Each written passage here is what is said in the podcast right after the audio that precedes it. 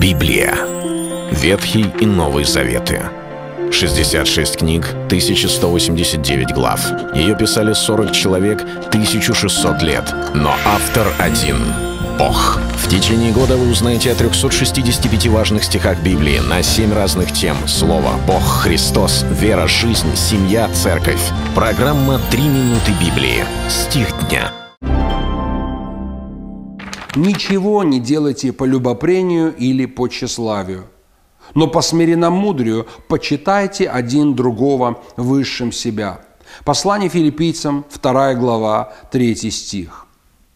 Придя к Богу, мы начинаем читать Писание, оказываемся в церкви, молимся, имеем какое-то христианское общение, и через некоторое время нам начинает казаться, что наша духовная жизнь уже достаточно возросла, мы уже что-то поняли, разобрались в каких-то истинах священного Писания. Нам кажется, что мы стали более правильными, более праведными, хотя забывая, что праведность наша во Христе – Суть в том, что через определенный момент времени человеку кажется, что он является чуть ли не наставником невежд и начинает пытаться доказывать тем и другим, что нужно менять, что нужно э, совершить, как нужно что-то исправить. И вдруг те, которые заквашены, воспитаны на учении Христа о любви, о любви к Богу, о любви к ближнему, оказываются теми, которые жестче всего спорят, доказывают, конфликтуют, выясняют отношения. И происходит это порой даже в лоне церкви.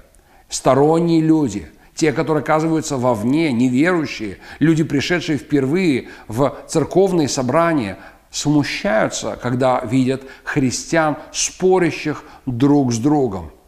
Вы скажете, это не происходит откровенно. Это происходит в каких-то закрытых собраниях, членских, братских, а может быть на форумах в интернете и разного рода социальных сетях.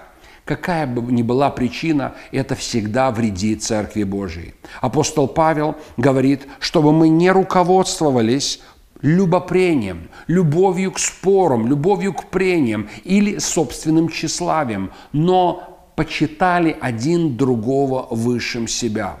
Если в церкви, если в церковной атмосфере, если в отношениях между христианами именно такие отношения, такого типа общения, когда люди уважают друг друга. Да, мы можем не соглашаться в чем-либо, да, мы можем иметь разный взгляд, да, мы и имеем разные взгляды и разные дарования – но если мы уважаем друг друга, почитаем один другого высшим себя, то церковь, она сможет пройти этот земной путь до конца и исполнить свое предназначение, прославив Иисуса Христа. Это был стих дня о церкви. Читайте Библию и оставайтесь с Богом.